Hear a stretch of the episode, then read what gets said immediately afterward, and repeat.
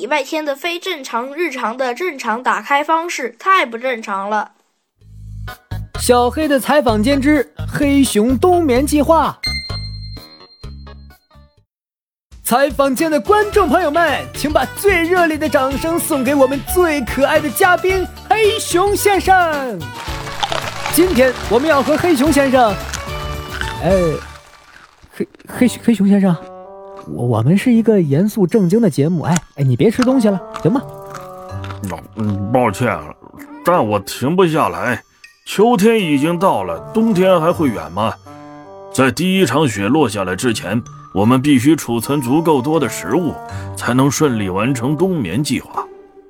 我有个大胆的假设，难道食物都储存在？自信一点，就是你想的那样，食物都储存在我们的肚子里。